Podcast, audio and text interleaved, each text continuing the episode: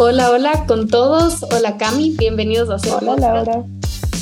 Este, hoy vamos a hablar de cómo le puedes ayudar a un amigo, a un hermano, a alguien cercano a ti, a un paciente, cuando sabes que está pasando eh, por una etapa em, de su vida en la que no tiene una muy buena relación con la comida. Me parece un tema muy lindo, muy importante. Sé que ha aumentado la cantidad de problemas en torno a la comida después de la pandemia Estoy segura de que todos conocemos a alguien, eh, si no somos nosotros mismos los que tal vez tuvimos eh, algún problema con la comida o de alguien que tiene un problema, una mala relación con la comida. Siempre es bueno saber cómo tratar estos temas, cómo podemos ayudar a alguien y cuál es nuestro papel. Entonces, le invité a Camila Ruales. Ella nos va a ayudar con este tema. Cami, te paso la palabra para que nos cuentes un poco de ti y de tu visión sobre esto. Claro, hola Laura, ¿cómo estás? Primero quería agradecerte por este espacio que has creado para todos nosotros allá afuera que queremos saber más temas sobre salud, sobre nutrición, sobre psicología, etcétera. Y sobre todo que me hayas invitado para hablar de este tema que es súper importante, súper relevante, no se habla tan a menudo y cada vez está en aumento. Como dijiste, después de la pandemia hay más casos, quizá no necesariamente hay más casos, solo que son más visibles, se escucha más, entonces es importante que todos sepamos, como dijiste, así nosotros sintamos que no tenemos tan buena relación con la alimentación o vemos a alguien cercano que está luchando con esto, saber qué hacer. Entonces, gracias por este espacio. Les cuento un poco sobre mí. Yo mm, tengo 27 años, estudié, bueno, comencé como te contaba un poco antes, estudié tres años de medicina y después me cambié a hacer un double major en nutrición y psicología justo para combinar estas dos pasiones que me encantan. Yo veo la salud desde un espacio súper integral, súper holístico, en el que se fusionan todas las dimensiones de la salud, la parte mental, la parte emocional, la parte física, social, espiritual. Entonces, al combinar estas dos carreras, siento que puedo dar una mejor ayuda a las personas que se acercan a mí, les puedo acompañar de mejor manera. Entonces, un poco sobre mí. Ah, además, me olvidé de contarte también, estoy actualmente haciendo una maestría en terapia sistémica breve para la parte de psicología y estoy haciendo una maestría en trastornos de conducta alimentaria y obesidad, que es algo que me apasiona un montón en España. Entonces, el próximo año voy a estar ahí unos meses haciendo prácticas. No, qué lindo, me alegra tanto cuando conozco gente así, que piensa así, que habla así sobre la salud como algo integral. Em, qué bueno por la gente que está escuchando y porque yo también voy a tener la oportunidad de aprender de alguien como tú. Quería comenzar preguntándote, este, ¿qué es un trastorno de la conducta alimenticia? ¿Cómo podemos identificar eso así de manera, digamos, fácil, no tan teórica, no tanto como dicen en los libros, sino algo que tú podrías identificar en un amigo, en una persona cercana a ti? ¿Qué conductas no son, digamos, normales? Mm. Perfecto, gracias por tu pregunta. Primero, si es que nos vamos a los, textos, a los textos, nos podemos ir al DSM-5, que es este libro enorme de los trastornos mentales, y ahí están los trastornos de la conducta alimentaria. No se los pone como algo tan físico, sino como algo mental. Y si es que ves por esta definición, hay distintos como anorexia nerviosa, bulimia nerviosa, trastorno por atracón, pica, rumiación, etcétera. Más allá de lo que diga un libro, a mí me gusta ver mucho los trastornos de conducta alimentaria como la respuesta a algo muchísimo más profundo. Entonces, esto, claro, es, algo estadístico que ves, estas personas tienen esto en común, perfecto, les juntamos en este clúster y les ponemos un nombre. Solo que no ve mucho el contexto de la persona que está pasando. Yo tuve una clase y hay un shout a Richard West que se llamaba Psicología de las Adicciones y él tenía esta frase que me encanta, o sea, con la que siempre me quedo, que dice, The symptom of the thing is not the thing. Entonces, ¿qué dice él? Que el síntoma, la sintomatología de algo no es necesariamente la raíz del problema. Esto aplica perfecto en el, en el caso de los TCAs. ¿Qué son estos TCAs? Nosotros solo vemos los síntomas. Estamos viendo que una persona empieza a cambiar su conducta con la alimentación, empieza a tener conductas compensatorias como exceso de actividad física, un poco aislamiento, y pensamos, listo, es eso, es algo superficial, se preocupa mucho por su cuerpo, y no, realmente no es, no es por ahí, sino es algo mucho más profundo, ¿ok? Entonces, dentro de un trastorno de conducta alimentaria, podemos hablar un poco de las causas y los detonantes. Es multicausal. Entonces, usualmente las personas que llegan a desarrollar un trastorno de conducta alimentaria tienen componentes genéticos, psicológicos, biológicos. Como hablaste, la pandemia es, algo súper fuerte dentro del entorno, del entorno como medioambiental. Y después tenemos estos detonantes. En esto quiero hacer énfasis de que los mayores detonantes, si no el mayor, es hacer dietas restrictivas. ¿Ok? Entonces, si alguien ya tiene un poquito de predisposición y se mete a hacer dietas muy restrictivas, ojo con eso. Hay que tener mucho cuidado. Ahorita que vivimos en este, este mundo de las dietas, en este diet culture, eh, se están como normalizando un montón de conductas que realmente no son tan sanas. Entonces tú me dices, ¿cómo puedo ver así a simple vista? No puedo. es muy difícil. No puedo determinar si una persona tiene un trastorno de conducta alimentaria por cómo se ve, porque no sé qué está haciendo para verse de esa forma.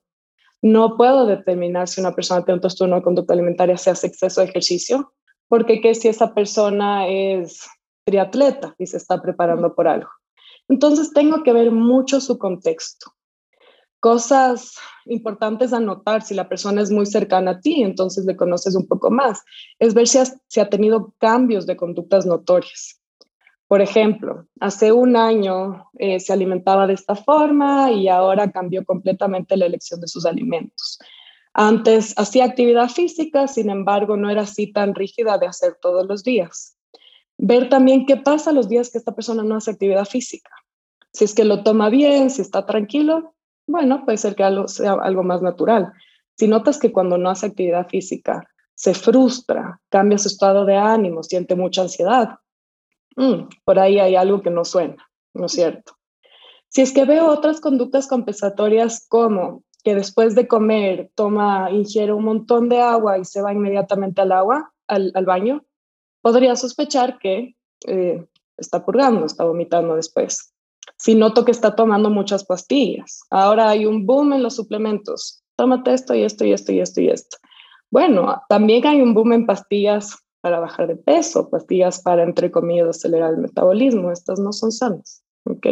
Laxantes. Entonces, notar qué está haciendo 360, todo lo que está haciendo, ¿ya? A simple vista, yo no puedo determinar si una persona tiene o no un trastorno en base a su peso.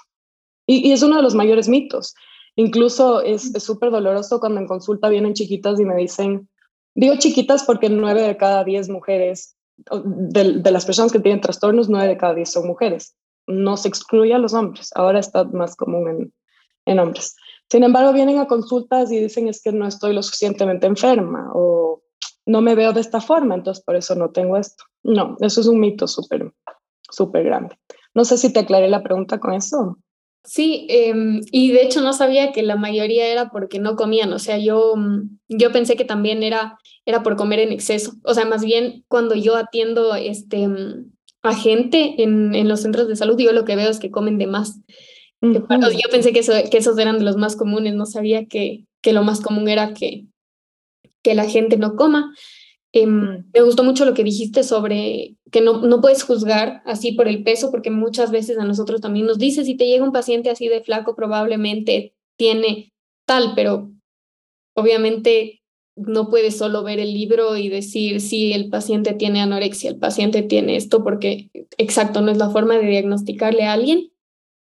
Lo que sí quisiera saber es cómo puedes fijarte en este tipo de cosas en la gente que está a tu alrededor, o sea, sin que, mm, a ver, no sé cómo hacer bien esta pregunta, pero ¿cómo le, cómo le puedes ver a la, estar viendo a la persona si ya sospechas? ¿O cómo puedes mm. cerciorarte? ¿O tal vez en quién te apoyas? ¿O si es que mm. hablas con sus papás? ¿O si hablas con alguien? ¿O cómo le preguntas directamente a la persona? Hoy estoy viendo estos comportamientos, es normal. O sea, sé que a veces preguntarle a una persona puede ser un poco incómodo. Perfecto. A ver, entonces, no, creo que no fui tan clara antes. No es que lo más común es que no coman, más bien ese no es el, el, más común, anorexia nerviosa, sino que es más común en mujeres. ¿okay? Ah, ok, ok. sí, y de ahí hay una variedad digamos. Ojo, otra cosa, no me tienen que dar un diagnóstico para yo saber reconocer que no tengo una buena alimentación una buena relación con la alimentación. ¿ok? A mí no me gusta usar eh, así ya diciéndote cosas más privadas. Yo en consulta no uso diagnósticos. Me parece que es algo muy práctico para los profesionales de la salud. Si yo voy a, si me voy a comunicar con el equipo multidisciplinario con el que estoy trabajando, bueno, entonces ahí uso el diagnóstico. Con las personas no los uso. Porque ¿qué pasa? Una vez que tienen esta etiqueta, la actúan al 100% y se mm. vuelve parte de su identidad. En lugar de decir yo tengo esto, yo hago esto, vienen y dicen yo soy. Yo soy bulímica, yo soy esto, yo soy esto. Y no son eso, solo están actuando de esta forma. Entonces, más hablo de que tienen alimentación desordenada, no necesariamente un trastorno de conducta alimentaria, que es chévere. Si es que yo tengo algo desordenado, lo puedo volver a ordenar si es que trabajo en la raíz. Em, hablando un poco más de la raíz y de esos detonantes que me faltó agregarte antes y de qué forma te puede ayudar a ver en personas alrededor tuyo, es ver dinámicas familiares. ¿Cómo es la dinámica familiar de esta persona? Si es que noto que hay una muerte de alguien cercano, un divorcio, cosas así fuertes que representan trauma para la persona, puede gatillar, puede disparar un trastorno de conducta alimentaria. Cualquier tipo de trauma. El COVID fue un trauma, por eso también disparó. El abuso, el abuso sexual es de las cosas también más comunes. Entonces, si tienes una persona cercana que ves que pasó por algo fuerte y está teniendo cambios en sus conductas o cambios drásticos en el peso, entonces, mm, por ahí entender, puede ser que esté respondiendo algo, ¿ya? De ahí, si es que le voy a preguntar, acordarme que el peso y cómo se está alimentando es solamente el síntoma. Entonces, si yo me estoy enfocando en el síntoma, le estoy dando bastante importancia y como poder a ese síntoma. El típico, estás muy flaca, bajaste mucho de peso, o, estás engordando, o qué estás haciendo, me enfoco en cómo se ve. Ahí estoy alimentando la parte mental. Entonces, más bien enfocarme en cómo estás, cómo te sientes. He notado estos cambios en tus conductas, qué estás sintiendo, qué ha cambiado. Y apoyarte en las personas más cercanas a esa persona. Entonces, ya sean sus padres, ya sea su médico general, ya sea su novio, ya sea su mejor amiga, compartir, oye, no le siento tan bien, no le percibo tan bien, ¿cómo podemos ayudarle? Y ahí va el que tú solo le puedes ayudar a una persona hasta un punto. Si es que no eres la familia, o sea, si es que yo soy la madre, le puedo jalar de las orejas y llevarle a cualquier doctor. Si soy una amiga, eh, si es que soy una pareja, si es que no tengo, entre comillas, lo que decías de este poder eh, hacia la persona, puedo llegar hasta un punto. No puedo desvivirme en querer ayudarle. Lo que sí puedo hacer es no juzgarle, jamás juzgarle, jamás decirle, ay, es que tú solo quieres ser flaca o solo quieres tener tal cuerpo, o solo quieres hacer eso. No, la persona no está buscando, está buscando algo muchísimo más profundo. Entonces, no juzgar, acompañar. Muchas personas cuando pasan por un trastorno de conducta alimentaria se alejan, se aíslan, eh, dejan de salir con amigas para no comer afuera, dejan de hacer ciertas actividades para enfocarse mucho en la actividad física. Entonces, ¿yo qué puedo hacer? Seguir ahí, a pesar de que esa persona no esté tan pendiente para mí, a pesar de que ya no comparta tantos espacios, hacerle saber, no sé qué está pasando, noto ciertos cambios, quiero que sepas que yo sigo acá, que si necesitas algo, que si en algún momento estás lista para hablar, yo voy a estar aquí y no te voy a juzgar. ¿Ya? También puedes informarte, la información es oro, puedes informarte con profesionales especializados en eso, textos especializados en eso para saber también cómo poder actuar. Claro, o sea, a mí la parte que más difícil me parece es esto de la comunicación, de cómo le dices, porque siento que puede ser mal percibido. O sea, que cuando tú le preguntas, oye, ¿cómo te sientes? O tal vez he visto este cambio en ti, tal vez sientan no, o sea, no, y estoy bien. Y entonces también creo que es importante esta parte que tú dijiste de que tienes que saber hasta dónde puedes o no puedes entrar en lo que estás sintiendo la persona. exacto. Y es, es, natural que al inicio puedan tener este freno, esta barrera, este rechazo, porque ¿qué están haciendo? Están protegiendo sus síntomas.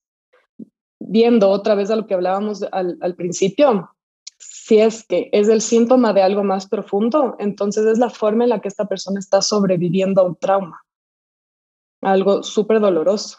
Entonces, naturalmente va a querer proteger este mecanismo de defensa. Y algo muy común es que las personas con trastornos de conducta alimentaria pueden actuar de formas muy manipuladoras. Entonces, no que estoy perfecta, que ah, estoy haciendo más actividad física porque el ejercicio es bueno, ¿no? ¿Desde cuándo no es bueno? O solo me estoy alimentando diferente. Eh, entonces es fácil caer en eso y decir, ah, cierto. Sobre todo ahora que están tan normalizadas conductas como los ayunos, como las dietas cetogénicas, como hacer un montón de actividad física. Son cosas que en un contexto general no son normales. Son conductas muy promovidas por la conducta, por la cultura de la dieta. Entonces, creo que lo, lo más importante es no enfocarme en cómo se ve la persona, no decirle, oye, vi que bajaste mucho de peso, vi que subiste mucho de peso, vi que hiciste tal y tal y tal, sino siento, yo te percibo diferente, como que ponerme un poco la culpa a mí, no tú estás actuando diferente, sino yo te siento algo diferente, no sé si estoy en lo correcto o no, si es que es así, estoy aquí y te voy a acompañar en lo que necesites. Y si es que ya sé y veo que está está haciendo parte de conductas súper súper negativas porque, a ver, a fin, a fin de cuentas es de los trastornos mentales con mayores índices de muerte, si no el mayor. Tienes conductas muy, muy negativas con repercusiones fuertes como arritmias, bradicardias, eh, amenorrea, que es perder el, el, ciclo menstrual. Entonces, tú como profesional de salud, tú como doctora, y si hay otros doctores que están escuchando esto, pueden notar estas cosas, cómo está el periodo de la persona. El cuerpo es noble, entonces se demora un poco en demostrar deficiencias, sobre todo cuando somos chiquitos. Solo si es que noto que una persona menor o de incluso de unos 40 años que está con fracturas, que está en un DEXA, vemos que está con osteopenia, con osteoporosis, puede ser también un indicador de una alimentación desordenada. Ver cómo está su corazón, ver cómo está su estado de ánimo, los trastornos de conducta alimentaria tienen muchísima comorbilidad con adicciones, con depresión, con ansiedad. Entonces, notar todos esos componentes de la persona. Y como amiga, si es que noto que está cambiando su, estado de ánimo, si es que noto que ya no sale a comer, si es que ha eliminado un montón de las cosas que hacía antes, ¿cómo está su diálogo con respecto a la alimentación? Si es que antes hablaba de los alimentos naturalmente y ahora se enfoca mucho en que las calorías, que los nutrientes, que esto bueno, que esto malo, que ni sé qué, y empieza a etiquetar a los alimentos, también pueden ser pistas. Súper chévere. O sea, tú como amiga en general lo único que puedes hacer es, acompañar. O sea, tú más bien no controlas la situación. Tú no le puedes decir, come, no comas, em, solo, solo acompañas. Acompañas y haces notar que es porque te importa esa persona. Entonces, ahí bajas un poquito esa barrera que puede poner. No es porque no quiero que te veas de cierta forma, sino yo me preocupo mucho por ti, te quiero mucho. Eh, y, y, cuando investigas, dices, he visto que si es que ya veo que una persona está teniendo conductas compensatorias como purgas, investigué con una profesional que uno de los efectos de vomitar puede ser cáncer de boca, úlceras te quiero tanto que no quisiera que eso te pase. Entonces, por eso te digo lo que te digo. y ya. Es lo único que en verdad te va, te va a hacer que le ayudes y que le apoyes y que le hagas sentir bien a esa persona. Porque si tú dices que también está muy relacionado con los sentimientos y con cómo se siente, probablemente no solo necesita que le ayudes en eso, sino que seguramente también hay este otro lado psicológico y por más de que tal vez no te esté contando sus problemas con la alimentación, tal vez se abra contigo en este lado psicológico y por lo menos ahí ya estés ayudando en algo de este círculo. Exacto. Me parece súper interesante esa parte. Tengo otra preguntita. Como, digamos, ya profesional de la salud o estudiante, ¿tú cómo le dices al paciente? Porque a mí lo que me pasa personalmente es que yo no sé mucho cómo comunicarle a una persona que si, si noto algo raro o cómo preguntarle o cómo decirle. A mí me llegan más pacientes con sobrepeso y con obesidad sobre todo. Y es difícil decirle a una persona, tienes obesidad, necesito que bajes de peso. Eh, por tu salud, o sea, hazlo, y a veces el decir hazlo por tu salud suena muy, no sé, como hazlo por tu, pero de verdad es importante. o sea, no, es, solo así como un lindo eslogan de haz las cosas por ti, por tu salud, sino que es realmente uno de los factores de riesgo más importantes en las enfermedades. Entonces, ¿cómo quería que nos des así un pequeño tip a, los que escuchamos de, eh, este podcast sobre cómo tratarle al paciente en ese sentido? Ok, perfecto. Entonces, hablas más de pacientes con sobrepeso y obesidad, que sí, la realidad en Ecuador es que más del 60% de las personas tienen sobrepeso y obesidad. Eh, yo sí, precisamente también estoy trabajando algunos viernes, hago, ayudo en el centro de salud de Cayama a una amiga que está trabajando ahí. Y la mayoría es síndrome metabólico. Entonces, eso incluye también sobrepeso y obesidad. ¿Qué hago? porque sé el impacto de que hablen sobre el cuerpo de alguien y porque o sea, sé el impacto de que le digan, sabes qué, estás con sobrepeso, estás con obesidad. Es muy, muy fuerte, no necesariamente te va a ayudar a generar cambios. Me enfoco en todos los otros marcadores. Entonces, ok, la persona llega, le pesaron, está con índice de masa corporal altísimo, eh, o está con un porcentaje de grasa altísimo, que a la final el índice de masa corporal no debería ser el único marcador que usamos, sino la obesidad más se define por porcentaje de grasa. Entonces llega la persona con esta forma y me enfoco en las otras cosas. Probablemente te llegan personas que están con hipertensión, personas que están con un perfil lipídico súper alterado. Entonces, ¿qué La glucosa en las nubes ya está con resistencia a la insulina. Entonces no le digo tiene que bajar de peso, porque yo no sé si la pérdida de peso va a solucionar todos esos problemas. Las personas piensan eso, bajo peso equivale a salud, alto peso equivale a enfermedad y no es cierto, realmente no es cierto. Entonces más me enfoco en los hábitos que necesita para corregir ese perfil metabólico y probablemente enfocándome en esos hábitos pierda peso. Por ejemplo, sabemos que es importante hacer actividad física y la mayoría de personas no hace.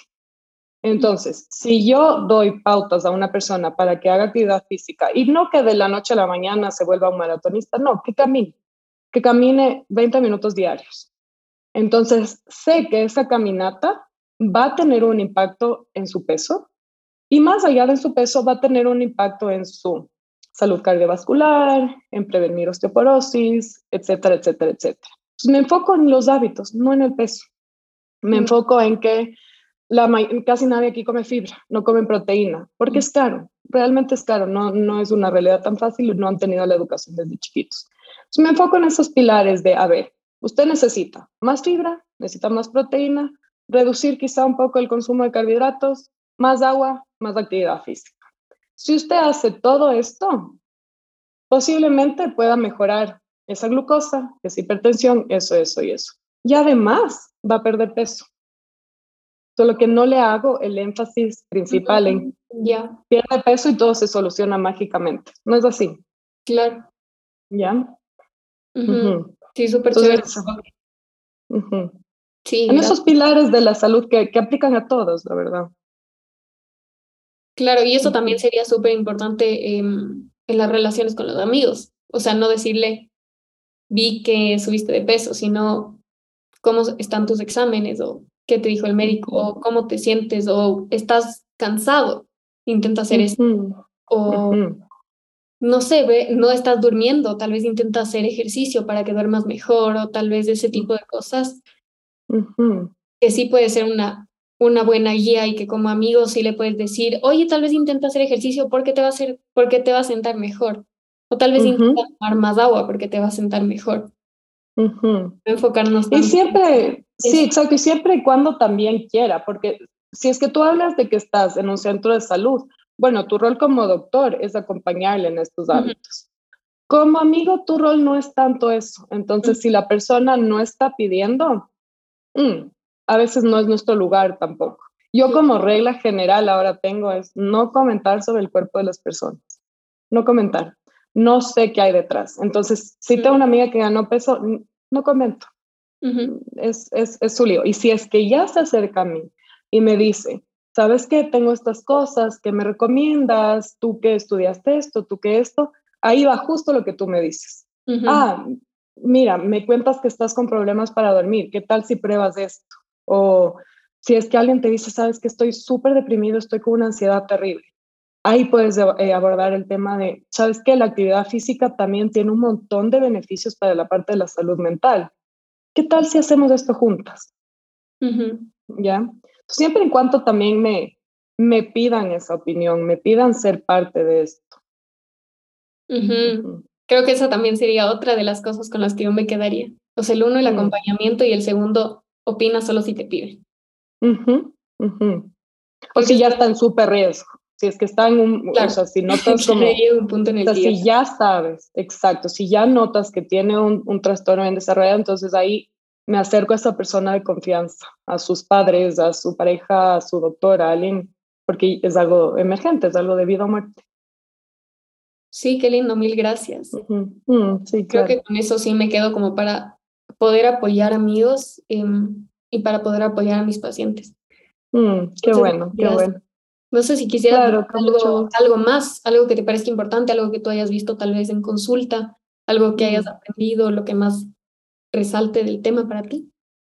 creo que algo importante es volver a mencionar lo que dije al inicio, que es el síntoma de algo más profundo. No nos podemos quedar en lo superficial de decir, ah, es que estas personas solo quieren verse de tal forma. No, no es así. Es algo muy doloroso, como te decía, es algo de vida o muerte.